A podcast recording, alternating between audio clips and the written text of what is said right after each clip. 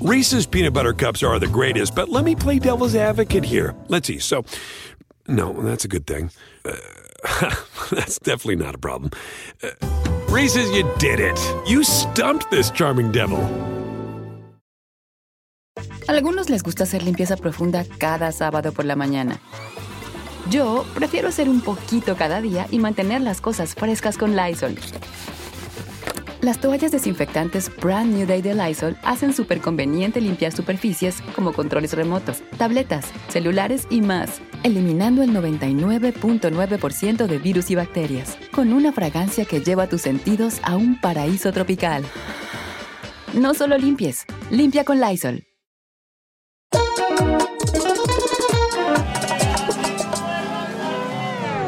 Bienvenido a este sin rodeo de impacto. Este sí que es un sin rodeo de impacto. Aunque ya hemos tenido alguna chica de impacto, hoy tenemos a alguien que no habíamos tenido antes, Michelle Galván. Pero antes de que mm, hable, le voy a preguntar si ella veía primer impacto y un día decía, era una niña que soñaba, yo quiero estar ahí. Por supuesto, ¿tú qué crees?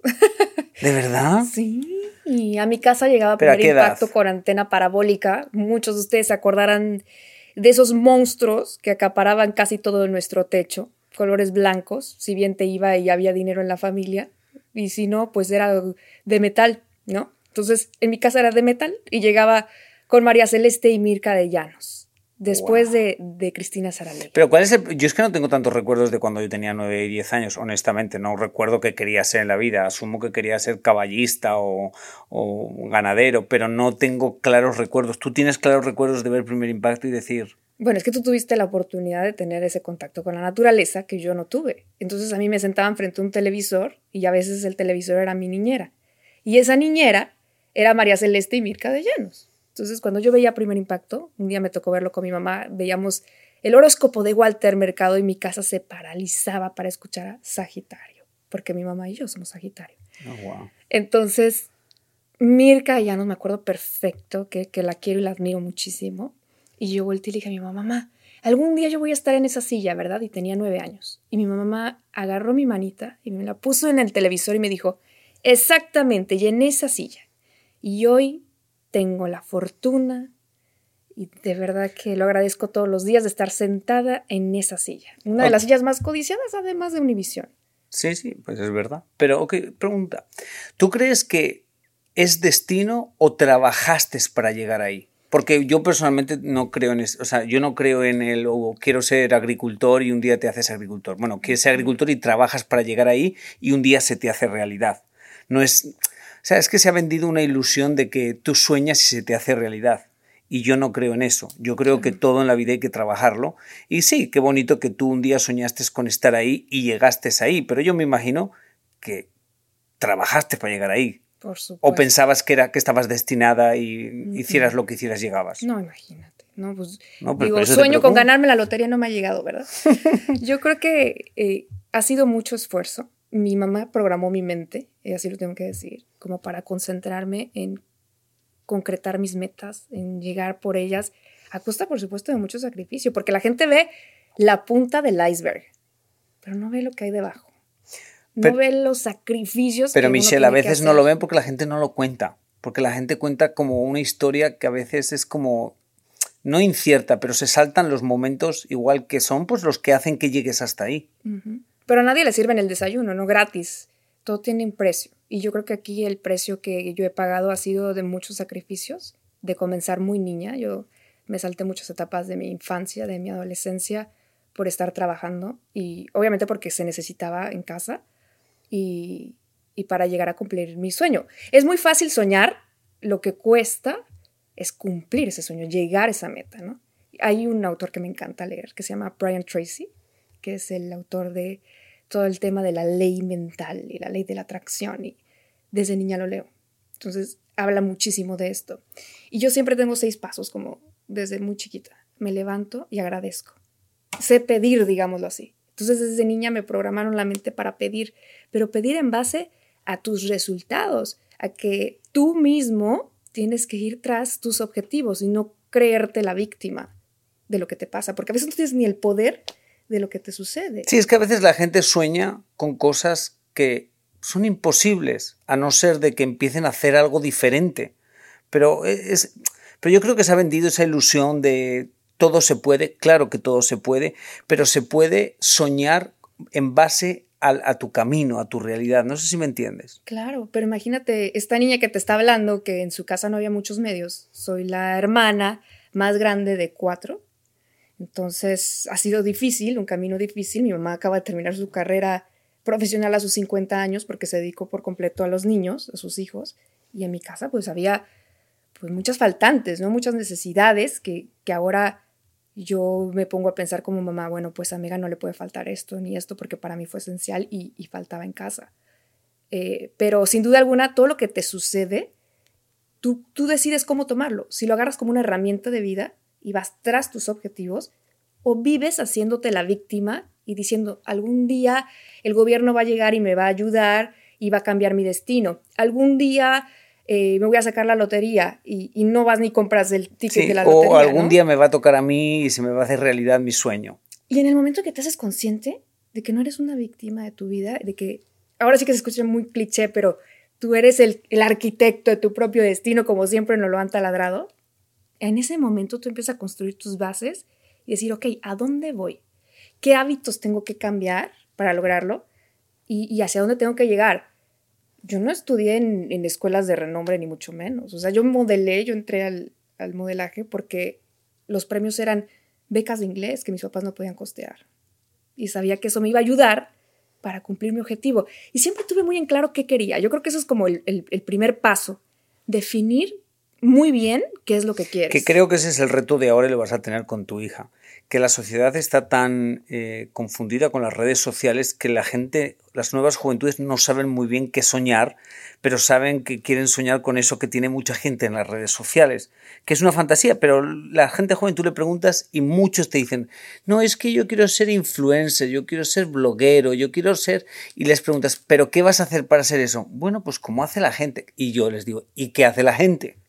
Entonces es como una época confundida. Yo tengo mis sobrinos y ellos no entienden muy bien el mundo de las redes, pero quieren hacer eso, porque ven que su tío vive muy bien y pues dicen, ah, pues si mi tío vive muy bien haciendo eso, eh, yo quiero también eso. No sé si me entienden. Entonces tú con tu hija lo vas a tener, o sea, va a ser una época diferente. Creo que todo ha cambiado. Te iba a preguntar algo. Eh, siempre nos dicen nuestros padres, ay, cuando tú seas padre, vas a entenderme. Cuando tú fuiste madre, ¿qué entendiste que no entendías antes de tu mamá? Yo, yo adquirí responsabilidades muy niña, yo Mari, muy, muy niña. Eh, cuando mi papá se fue a decidirse de la casa, yo tenía 16 años. Y entonces pues me tocaron, eh, como, ¿cómo te explico? Como tomar roles que a lo mejor a esa edad a una niña no le corresponden, ¿no? A una adolescente no le corresponden. Entonces pues tenía tres trabajos, tenía que llegar, mi mamá no estaba pasándola muy bien por todo el tema que, había tenido con mi papá, pero me acuerdo que un día llegué y, con esta eh, como inteligencia emocional que habían depositado en mí, llegué y le dije a mi mamá, mamá, te acabo de comprar un libro porque a mi mamá le encantan los autos y sabe de autos más que tú y que yo y que cualquiera que nos esté escuchando, se los juro, de bujías y de todo lo que tenga que ver. Y llegué con ella y le dije, te acabo de comprar esta revista automotriz que era muy famosa en México. Y tú tienes que leer esto, porque tú te puedes convertir en una de las mejores vendedoras del país. Tú tienes todo para salir adelante. Y dije, te necesito. Necesito ya que, que tú uses todos tus dones y todo tu talento para salir adelante. Yo te quiero ver triunfar. Yo tenía 16 años. Entonces ese día, como yo noté un cambio en mi mamá, que, ah, caray, sí es cierto. O sea, lo que le he inculcado a mi hija, ahora lo estoy haciendo yo, y en ese momento yo vi un ave fénix en mi casa. Un ave fénix que se convirtió en la tercera vendedora de automóviles de lujo en México, que después se fue a vender joyería de la más fina vida y por haber en México, que se la peleaban para que fuera vendedora y después manager de, de joyerías y de una marca muy reconocida también que se posiciona en México. Y cuando la vi, que le dieron su primer reconocimiento, le dije, no sabes lo orgullosa que estoy de ti. No sabes lo orgullosa que estoy de ti porque acababa de agarrar el papel de papá y de mamá que yo había soltado. Ok, muchas preguntas que te tengo. ¿Has logrado perdonar a tu papá? Sí, después de un accidente muy fuerte que tuvo, eh, lo perdoné tengo mucho de no hablar con él. Diez años pasé sin hablar con él porque es un proceso, ¿sabes? No entendía muchas cosas. A veces, te digo, nos hacemos las víctimas de nuestras propias circunstancias. Bueno, eras la víctima de una circunstancia que en la que tú no podías hacer nada. Eras. Exacto, pero estaba fuera del alcance de mis manos, ¿no? Y, y hoy por hoy tenemos un chat y hablo con él y, y, lo perdoné desde el fondo de mi corazón. Yo me acuerdo perfecto que el día que él estuvo en coma, porque duró en coma como un mes y se iba a morir, entonces yo tengo una media hermana que se llama Nicole, muy chiquita en ese entonces, y yo decía, Dios mío, por favor, te lo juro que yo lo perdono desde el fondo de mi corazón. Si mi papá le da todo el amor, todo el cariño y toda la atención que a nosotros cuatro nos faltó. Y hoy por hoy es el mejor papá del mundo con Nicole. Y, y con nosotros fue el papá que pudo ser por las herramientas que tenía. Y está bien. Y lo entendí después de mucho tiempo. Reese's peanut butter cups are the greatest, but let me play devil's advocate here. Let's see. So, no, that's a good thing. Uh, that's definitely not a problem. Uh, Reese's, you did it. You stumped this charming devil. Algunos les gusta hacer limpieza profunda cada sábado por la mañana. Yo prefiero hacer un poquito cada día y mantener las cosas frescas con Lysol. El limpiador multiusos de Lysol limpia y elimina el 99.9% de virus y bacterias. Y puedes usarlo en superficies duras no porosas de la cocina, baño y otras áreas de tu casa. No solo limpies, limpia con Lysol.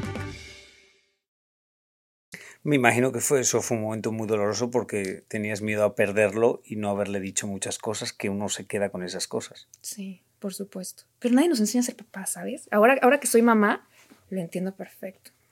Eh, y con tu mamá, por lo que cuentas, siento que de alguna forma fuiste mamá. O sea, de alguna forma, ¿qué pasa? Que tengo una, una, amiga mía, una de mis mejores amigas, que siempre terminó siendo mamá de su mamá. Uh -huh. Porque la personalidad de su mamá era más dejada y ella terminó siendo más responsable. Entonces siempre tiene esa, ese, no es roce, pero es esa como cosa de tú eres mi mamá, pero al final de cuentas yo termino dándote consejos como si yo fuera tu mamá, que es como lo que has contado, que con 16 años tu inteligencia emocional era igual más superior que tu mamá por lo que ella estaba pasando y tú le das consejos como para que salga adelante. Sí, pero no. igual no sé si alguna vez has tenido un sentimiento de mamá, no pude ser niña porque tuve que ser responsable y hacer lo que tú debías de hacer. Bueno, y lo trabajé por mucho tiempo. Tuve que meterme en una terapia y no está mal, ¿eh? Y tuve que tener un conocimiento que antes no tenía, que, por ejemplo, quienes te llegan a escuchar, a lo mejor este mensaje les va a encantar, porque hay algo que se llama constelaciones familiares. Yo creo que tú has escuchado de esto. Cuando tú haces esa constelación familiar, tú renuncias a, a esos roles que tú mismo adquieres. Entonces llega un momento en tu vida, decía un Dalai Lama, tú te detienes y volteas y ves todo el peso que traes cargando encima de ti. Incluso cadáveres que traes cargando como de... ¿A qué me refiero con cadáveres? Es, es algo transgeneracional, de tareas que a lo mejor tu abuela no hizo, tu bisabuela no hizo, y te detienes un momento y volteas y dices, renuncio. Los honro a cada uno de ustedes, pero renuncio a cumplir con lo que ustedes no terminaron o no hicieron. Y eso de alguna manera me pasó a mí. Y te digo algo, cosas enormes cambiaron en mi vida, enormes. Llegué a este país, eh, tuve dos noticieros que me fascinó, me dio la oportunidad para llegar a primer impacto, me convertí en mamá. Les recomiendo ampliamente las constelaciones familiares, eso a mí me cambió la vida. Sí, es un estudio en el que te dice que uno acarrea vidas pasadas y acarrea los, los traumas y las frustraciones de tus familiares y de muchas cosas y cosas que pasan en la vida. Por ejemplo, ella que ha contado lo de su mamá, pues ella acarreaba en la espalda que tuvo que ser mamá o, o que su mamá no le iba bien y ella como hija lo va acarreando y esto te ayuda un poco a soltar todo, a decir, suelta, deja de llevar, de arrastrar pesos que no son tuyos, ¿no? Sí, y, pero no porque mi mamá no haya sido mi mamá. Porque... No, no, yo sé, no quiero que se te malinterpreten no. y quiero, o sea, tu mamá fue tu mamá y fue, hizo lo mejor posible, pero en algún momento tú hiciste el rol de, de emocionalmente más fuerte. Y sabes que a veces es hasta inconsciente, porque mi mamá me decía mami. Entonces yo un día como que paré y dije, a ver, a ver, no, no me digas mami. Y, y hoy por hoy, pues es tan joven mi mamá que nos hablamos hasta de güey. O sea, ¿qué onda, güey? ¿Cómo estás? ¿No? Sí, porque tu mamá se ve muy joven. Es muy joven. Salimos juntas y nos dice, oiga, ¿quién es la más grande? Y yo digo, Uy no, yo soy su hija. Eh, cuando llegas a primer impacto, ¿qué es lo primero que no te esperabas? Lo primero que no me Sí, porque esto es una entrevista de impacto y ya sabes que Ya, aquí hay que buscar el titular. Que fuera tan difícil. ¿Sí? Sí. Fue muy difícil, aunque tú no lo creas. Sí que lo creo. Hola, ¿qué tal? No, pero para mí, o sea, cada quien habla como de su propia experiencia, ¿no? Yo creo, imagínate, o sea, yo, yo te veo a ti y digo, qué padre, para Yomari fue facilísimo llegar hasta ahí. Y estaba My God. maquillando a las Kardashians, a Penélope, a... Qué, qué fácil ha de haber sido para Yomari llegar hasta ahí. Ahorita que me lo dices. No, fue me una sorprendes. pesadilla. Es un titular de impacto. Fue- pero, pero yo le he contado, yo he sido muy vocal sobre eso. Para mí, o sea, eh, pero para mí la televisión fue muy difícil porque yo asumo que tú que me conoces ahora un poco más en persona, asumo que mi forma de ser es muy desconectada y mi forma de ser para la televisión es como medio rebelde, o sea, como que voy a mi onda y eso era muy complicado, entonces todo el mundo quería, el público amaba mi diferencia, pero dentro muchos de mis jefes y eso no entendían porque sentían que no me podían controlar. Entonces era, fue una pesadilla, fue un... Bueno, pero ni tu mamá te puede controlar, ¿no? Pero- vemos en tus redes. Pero como, pero como todos, pero, o sea, volvamos a ti. ¿Pero qué crees? O sea, fue difícil porque me imagino que es un territorio nuevo, es un puesto muy fuerte en el que mucha gente pelea para estar ahí, que cuando digo pelea quiero decir que mucha gente sueña con estar ahí, que trabaja en la televisión y lleva años trabajando y dice, bueno, hoy soy reportera, pero realmente quiero ser la presentadora. Y eso lo aprendí yo cuando empecé en Sal y Pimienta. Que claro, pues uno tiene un puesto que es un poquito más privilegiado que otros, que mucha gente trabaja para llegar ahí. Y cuando llega alguien de fuera, que tú eras alguien de fuera para nosotros aquí en Miami, pues tiene una presión que igual no se espera. Bueno, déjame te digo algo. Tenía cinco años dentro de la compañía. Yo estaba en Houston como titular de noticias con Raúl Peinbert a las 5 de la tarde y a las 10 de la noche. Y en Houston yo hacía el trabajo de 10 personas. De verdad. O sea, yo entiendo a, todos nuestros compañeros que trabajan en las afiliadas, que yo les digo aliadas, todo lo que tienes que hacer durante el día para 30 minutos. Entonces ahí uno aprende a valorar sus talentos, su tiempo y el sacrificio de estar en el trabajo que te da el pan para llevar a la mesa. Porque para mí es muy importante la silla que tenía en Houston como la silla que tengo ahora. O sea, no hago ninguna diferencia porque llegamos en el- al mismo público, ¿no? Al final del día, al que queremos. Pero que significa mucha más responsabilidad ahora. ¿Por qué? Porque adquieres mucho más trabajo a nivel global, que es, es primer impacto en un programa internacional, y, y la responsabilidad que cae sobre tus hombros, pues también es bastante. Sí fue difícil, la primera vez que me hablaron, sobre todo por el tema eh, de ambiente, ¿no? Híjole, llegué y como que sentí... eh, nunca lo he dicho esto. sí, la primera vez que llegué vine a cubrir a Bárbara para sus vacaciones, pero esto era algo de la compañía, o sea, yo no tenía absolutamente nada que ver. Es más, el día que me habló en ese entonces nuestro jefe, yo dije, ¿qué? ¿De verdad? ¿Yo? Como que, wow, de, de tantos mercados a nivel local, me hablaron a mí, ¿no? Algo bueno estaré haciendo, seguramente, para que me tomaran en cuenta para esta posición tan importante. Además, una de las presentadoras que más admiraba en ese momento. Y, y entonces, bueno, me traen, pero yo dije, wow, qué difícil, qué difícil por el tema de la responsabilidad de presentar muy bien el trabajo de todo tu equipo que tiene horas o meses trabajando en una historia y que si tú te equivocas en una palabra, entonces tú echaste a perder el trabajo de tu compañero de meses, ¿sabes? Y eso me pasa a diario y me sigue pasando. Y antes de entrar al aire, yo digo, ok, ya tengo cinco años en primer impacto y todos los días yo entro en una meditación y digo, Dios mío, pon las palabras adecuadas en mi boca, por favor, que no me equivoque. Pero escúchame una cosa que estaba esto muy interesante y te has desviado. Los quieres enredar como los artistas. Entonces, tú sustituyes a Barbie, a Barbie Ujú. y en sus vacaciones y luego te llaman y tú te quedas. Sí. ¿Tuviste, Bueno, yo vine o sea, a cubrir a- varias veces a, a- a Bárbara. Ujú. ¿Sentiste la presión de, de, pues Barbie sale y tú entras? ¿Sentiste esa presión de, oh my God, ahora me van a comparar, me van a atacar? Fíjate que no, porque cuando yo venía a cubrir a Bárbara, yo sentía como que, wow, yo ya cumplí mi sueño, ¿sabes? La primera vez que vine a, cu- a cubrir a Bárbara, yo dije, ya cumplí mi sueño porque yo ya estuve en primer impacto, ¿no? Y, y eso para mí era lo máximo. Entonces, como que yo tenía la idea de que yo me iba a quedar a cubrir las vacaciones de Bárbara. Pero yo realmente no vengo a sustituir a Bárbara, yo vengo a sustituir a Jackie Guerrido, porque Jackie se queda en el lugar de Bárbara. Pero entonces Jackie decide regresar por sus tiempos y por su vida de entre Los Ángeles y Miami a, a regresar al pronóstico del tiempo. Entonces los jefes hablan, tú sabes que esto es algo Sí, sí, interno. sí, sí, sí, es algo interno, que uno no, o sea, No. la gente decide Es por parte ti. de- eres, eres parte de las circunstancias. Sí. Ahora sí que ahí sí eres víctima de las circunstancias empresariales. Sí, sí, No. totalmente. Ahí sí, para que veas.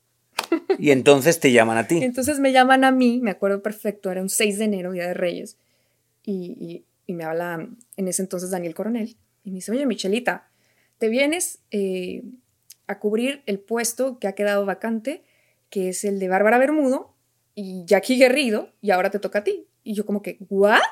No es cierto, me está usted bromeando. Y me dice, bueno, ¿lo quieres o no? Pues imagínate. ¿Se das cuenta que te hablan a ti? Te dicen, vente a cubrir Bueno, pero este espérate, lugar". a mí me, para, o sea, para hacer referencia, a mí me llamaron cuando pasó lo de Sal y Pimienta, Ujú. Sale Rodner, y me llaman y me dicen, eh, Yomari, queremos que seas el presentador de Sal y Pimienta. ¿Y qué tal? ¿Qué Y yo dije, no. No. Sí, sí, te lo juro. Yo dije, no, no, no, no. Porque me pareció como, no, o sea, como, no sé, para, es diferente, pero, o sea, como que no quería sustituir, yo no quiero sustituir a nadie, yo no quiero que me comparen con nadie. Entonces mi primera reacción fue, no, me dijeron, relájate, déjate, te vamos a volver a llamar mañana y no sé qué. Y obviamente luego me di cuenta que era la oportunidad de mi vida y pues me dijeron, vamos a poner a Carlitos también, va a ser... Pero en dos". principio dijiste que no. Pero, pero así, eh, Dios habló por mí. Eh, no, que sé, y estamos pensando, y digo, no, no, no. Estaba en Los Ángeles trabajando en el salón, me acuerdo como si fuera ahora. Ok, anyway, cambiando de tema, te voy a decir una cosa, porque yo creo que ya le hemos hablado tú y yo esto. ¿Qué? Cuando yo voy con nuestra belleza latina a Texas, ¿te acuerdas o no? Sí, claro, que estaba Sandra, nuestra querida Sandra. entonces hay, en aquel momento había un que era vicepresidenta de entretenimiento, Sandra Smester. La quiero mucho. era mi jefa en aquel momento. Entonces yo estoy en nuestra vez latina y voy a Texas y nos entrevistan a los jueces, no sé qué, nos entrevistan y una chica que me entrevista es Michelle Galván. Entonces yo creo que tú pones una foto o yo pongo una foto, entonces te tenían ya echado el vistazo a ti, entonces me llama Sandra. Yo creo que Sandra te la ha contado, ¿no? O te lo he contado yo. No, me lo ha contado Sandra. Entonces me llama, me llama Sandra y me dice, ok, Chumari, tengo que hablar contigo. Era mi jefa. Y me dice, te, te- necesito preguntar por alguien. Y yo, ¿por quién? Y me dice, hay una chica en Texas que nos gusta, que no sé qué, que no sé cuántos, que se llama Michelle, no sé qué. Y yo, perdón, pero no me acuerdo los nombres. Y digo, ¿quién? No sé qué. Y me dice, sí, la pusiste en una foto o algo. La vi y me dice, tal. Y dije, no, espectacular. Porque realmente fuiste espectacular. O sea, no solo físicamente, sino como tú te desenvolvías y todo. Entonces yo me acuerdo y luego al tiempo cuando llegaste digo, mira qué chistoso. Pero ya obviamente no fui yo, cuidado. Oye, te primer tenía- impacto, yo Mari Goizo descubre a Michelle Galván en Texas. Para nada, o sea, Sí, para nada. No, es cero. Cero porque a mí me llamaron que ya te tenían, o sea, como que ya te habían visto alguna vez, que te tenían, nada más querían ver la, lo que más gente pensaba. Esa Eh, ruta cambió mi vida, ¿sabes? ¿Así? Sí, esa ruta cambió mi vida. ¿Por qué? ¿Cómo pasan las cosas? O sea, también cómo, cómo las situaciones se van acomodando, ¿no? El rompecabezas, como le digo yo, se va acomodando para que tú digas algún día, tenía que pasar eso. Tú tenías que estar en Texas, en Houston. Yo tenía que haberte conocido para llegar a, a Sandra. Cuando hicimos el programa, yo no tenía IFB, yo no sabía ni qué estaba, no tenía prompter, no sabía qué venía en la pauta. Yo nada más seguía a Pamela. Entonces, lo que hablaba Pamela, yo le contribuía porque yo era una experta en Houston. Yo salía a reportear a Houston, yo me iba a la frontera, yo, olvídate, a mí me encanta mi trabajo. Y, y entonces yo hablaba y hablaba y hablaba, y hasta que veía los ojos de Pamela de cállate, pues me callaba. y al final me ponen un, un chicharo, como decimos en México, un IFB por donde te habla el productor en el oído y te da instrucciones. Y me dice Sandra Smester, me llamo Sandra Smester y quiero conocerte. Y quiero decirte que he conocido a dos personas en mi vida en la historia de la televisión que tengo yo en Univisión y nadie ha hecho un show en vivo sin teleprompter. Felicidades. Para mí eso fue como ganarme un Emmy. Olvídate. Sí, claro, porque un, jefe, un jefe que te diga y que te diga eso es huge porque en el mundo del entretenimiento estamos con mucho respeto mis jefes, estamos muy acostumbrados a la crítica, a que nos digan lo que tenemos que mejorar, pero no siempre estamos acostumbrados a que nos digan lo que hacemos bien, que es normal en el mundo del entretenimiento, pero es una costumbre. O sea, eh, yo cuando mis jefes me llaman digo, a ver, ¿qué he hecho mal esta vez? Y nunca me dicen, no, no has hecho nada mal, siempre me dicen, sí, hay que mejorar esto o lo otro. Entonces es una costumbre. no, es good news, ¿no? No. Exacto. Em, ahora que eres mamá, eh, ¿qué miedos nacen, qué cosas nacen cuando tú eres mamá? ¿Cómo entiendes ahora a tu madre tú? Uy, qué fuerte pregunta, ¿eh? qué buena. ¿Cómo entiendo a mi mamá en todos los sentidos? Fíjate que se acaba de ir. Ayer se fue y siento como si me hubieran cortado un brazo. Me vino a ayudar, estuvo tres meses aquí conmigo y es la mejor abuela del mundo. Yo siento que de alguna manera las abuelas se disfrutan a los nietos como hubieran querido disfrutarse a sus hijos. Y eso le está pasando a mi mamá muchísimo. Porque aparte de mi mamá, yo vuelto y le digo, ¿cómo le hiciste con cuatro hijos tan joven? Mi mamá tuvo cuatro hijos a sus 28 años. Imagínate, entonces no le quedaba tiempo para nada. No le puedo exigir tiempo de mi infancia porque apenas si podía con mis hermanos, ¿no? Y, y, hoy más que nunca la entiendo y la admiro muchísimo. Mi mamá es numeróloga. Entonces, ese es el mismo idioma que hablamos, como el tema de programación neurolingüística, místico, todo este tema que, que nos une muchísimo. Y le digo, mamá, hoy por hoy entiendo que eres el número perfecto para mí, para ser esa imagen que yo quiero para Megan de lo que quiero ser como mamá y de lo que no quiero ser también, y que siempre está ahí para mí. Es maravilloso, maravilloso. Pero me imagino que ha sido un camino, ¿no? Claro. Que Megan cambió. Pero piensas que Megan fue como el puente más impactante. O sea, que, lo que la pregunta es que siempre se dice que cuando uno es madre entiende diferente a los padres y les, te entra un sentimiento de compasión y algo hacia tus padres que no tienes antes. Pero no sé si a ti también te pasó. No, no compasión, admiración por mi mamá. El hecho de, entender que a tan joven, que, tan joven fue madre de cuatro hijos, que tan joven pasó por un divorcio que, que yo sé que le dolió muchísimo, que tan joven tuvo que salir adelante. Mi mamá fue mesera muchos años y ella lo cuenta con orgullo. Y yo llego a un restaurante y para mí algo muy importante es que el mesero se sienta bien porque mi mamá fue mesera, entonces veo a mi mamá también reflejada en una mesera. Y, y veo cómo sacó adelante a sus hijos. Mis, mis hermanas son graduadas con maestría de las mejores universidades de Nuevo León. Y hoy digo, wow, yo quiero ser tan fuerte como fue mi mamá. Tan fuerte, de verdad.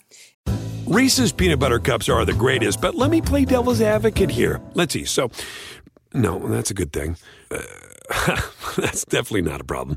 Uh, Reese's, you did it. You stumped this charming devil. Algunos les gusta hacer limpieza profunda cada sábado por la mañana. Yo prefiero hacer un poquito cada día y mantener las cosas frescas con Lysol. El limpiador desinfectante Brand New Day de Lysol limpia y elimina el 99.9% de virus y bacterias. Y puedes usarlo en superficies duras y no porosas de tu hogar con una fragancia que lleva a tus sentidos a un paraíso tropical. No solo limpies, limpia con Lysol. Em, para terminar, ¿qué es ser mexicana? Lo máximo. ya, te amamos, ya. Lo máximo. ¡Viva México! Me ah, encanta México. Está en mi piel, en mi ADN. Y, quiero que Megan viva esas raíces que tiene. ¿Te da miedo que no, que no aprenda las raíces mexicanas? Sí, ahora le estoy enseñando a cantar el Noa Noa de Juan Gabriel. No. Sí, quiero que la escuches cantar. Es Porque es difícil que en Estados Unidos aprendan. Sí, pero ¿sabes qué? De ti depende. Eso lo, he vivido también con amigos de acá, de México, que depende de ti y, y de nuestra comunidad las generaciones nuevas han perdido muchas costumbres. Por ejemplo, una de las más importantes para mí es el Día de Muertos, donde honras a tus ancestros, donde los recuerdas, les envías luz. Y que para muchos es brujería, ¿eh? Ya me han dicho, ay, no, eso es brujería. No, claro que no. Es una tradición mexicana sumamente especial. Y esa, por ejemplo, quiero que la conserve Megan, para que se sienta lo más mexicana posible en Estados Unidos. Me encantó la frase que dijo Eva Longoria una vez que la frontera nos cruzó a nosotros. Y es cierto. Entonces, de nosotros depende cruzar nuestras generaciones. Eh, Michelle, ha sido un placer hablar contigo. Igualmente, Me hasta que nos dimos la oportunidad. Hasta que nos dimos la oportunidad. Me encanta hablar contigo fuera de primer impacto. Sí, soy otra, ¿verdad? Eres otra. Eres otra. Y yo soy otro. Nada más quiero cerrar con esto. ¿Qué No, tú eres pensás? el mismo. ¿Yo soy el mismo? Oye, pero, pero que a veces te dicen así como que eres medio pesado y como que medio que, que no te llevas con todo el mundo. Es que no me llevo con todo el mundo, Michelle. ¿La gente se lleva con todo el mundo? ¿Horrible es eso? ¿La gente se lleva con todo el mundo? Un pecado me parece a mí eso, llevarse con Dios todo el mundo. Michelle, ¿tú te llevas con todo el mundo? No. Yo Ah, soy igual que tú, ¿sabes? ¿y entonces por qué finges que Pero sí? soy igual que tú en- fuera del trabajo. Ah, fuera de trabajo. Yo soy, intento ser siempre igual, pero bueno, Me da miedo que me, que me lastimen. Por eso vivo como en mi coraza, soy como una tortuga.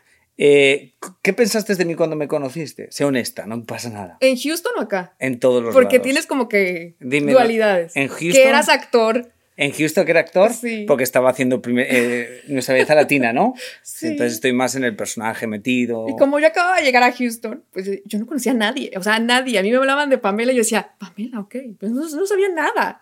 Más que Mirka y María Celeste, que era la información que yo traía. Y noticias 100%, ¿no? Cuando te vi dije, es actor, seguramente es actor de alguna novela. Oye, ¿no has pensado ser actor? No, no, no. Me pongo bien. muchos botox como para mover la cara. Estás guapo. Escúchame una cosa. ¿Y ya cuando me conociste aquí? Cambió mi perspectiva. ¿Pero a mejor o a peor?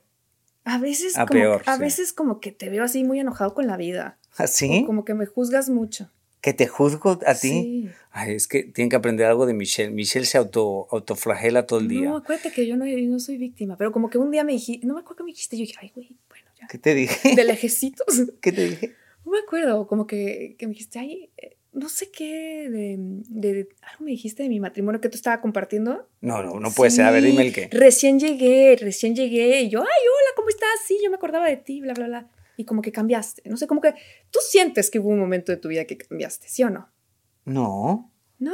No, lo que pasa es que cuando no tengo confianza con alguien, cuando no conozco con alguien, soy como muy desconectado. Y la gente eso se lo toma como que... Sí. ¿Y este qué le pasó? Como que no soy de esos, el típico que va a estar ahí. Si no te conozco, no te conozco. No sé si me entiendes. Sí, bueno, pero eso también es como que la imagen que damos con la gente, ¿no? Que, que la gente te puede decir, ay, es un pesado, ay, no, es bien lindo. Cada quien como que recibe esa pero- energía. y ya, ya vamos a cerrar, pero que a mí no me. Cuando alguien me dice, eh, fuiste pesado en eso, pues puede ser. Yo no soy perfecto y no voy de perfecto. Y, y- y yo soy. eh, si no soy cercano a alguien, soy medio. Soy muy respetuoso, soy lejanito, no soy una persona. Sí, yo no, también. no soy muy cercano. Entonces, si eres tú Selectivo. también, porque. No selectivo, no bueno, a lo mejor me vi en ti, ¿ves? Somos un espejo. Ok, Michelle, ha sido un placer hablar contigo. Cierre Ay, usted, cierre. Igualmente, mi querido Yomari. Pues mi perspectiva cambió y hoy te admiro mucho por todo lo que haces. Felicidades bella. por lo de Lía.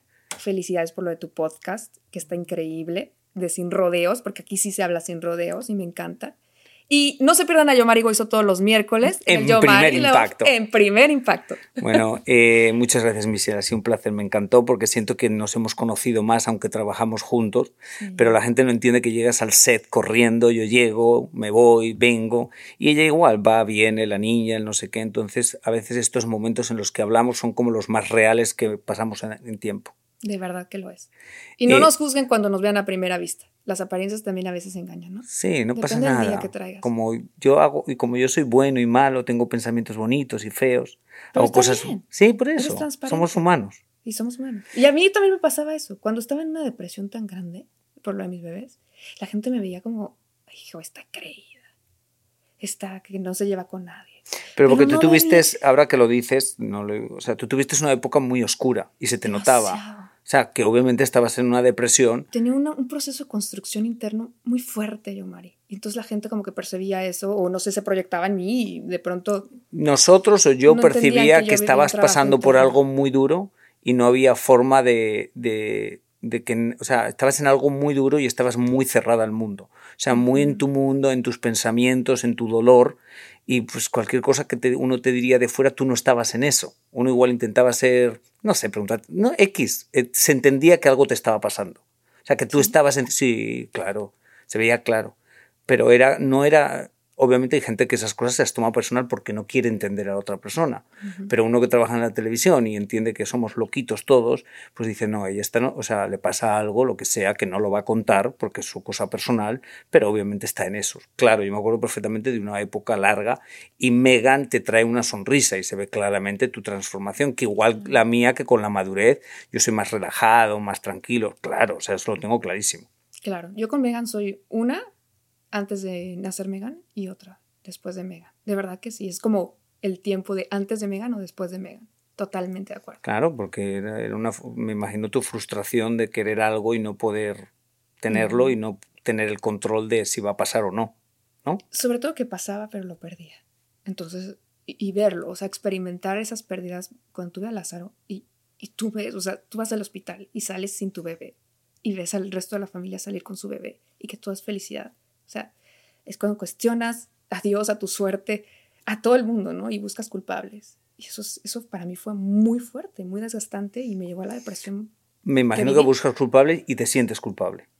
Claro, es un, es un duelo, es un, es un proceso de luto que tienes que vivir. Y te digo algo, es como una herida que nunca sana, que tienes que aprender a vivir con ese dolor. Y, y he aprendido a vivir con ese dolor. No se ha ido. Pero bueno, pero tienes una sonrisa. Que se llama Mega. Sí, pero bueno, que Dios manda las maneras de sacar una sonrisa. Amén. Eh, bueno, esto se nos está alargando demasiado. Oye, tú te estás alargando mucho. No, es que me estás soltando cosas importantes. Entonces, nada, bueno, ya ahora sí. Muchas gracias. Un abrazo y a usted que me escucha, gracias por estar aquí todas las semanas. Eh, y lo que siempre le deseo, que Dios te ponga donde más puedas brillar. Hasta la semana que viene. Reese's peanut butter cups are the greatest, but let me play devil's advocate here. Let's see. So, no, that's a good thing. Uh, that's definitely not a problem. Uh, Reese's, you did it. You stumped this charming devil. Algunos les gusta hacer limpieza profunda cada sábado por la mañana. Yo prefiero hacer un poquito cada día y mantener las cosas frescas con Lysol. El limpiador de inodoros de Lysol ofrece una limpieza 2 en 1 al desinfectar el inodoro y el cepillo y eliminar el 99.9% de virus y bacterias. No solo limpies, limpia con Lysol.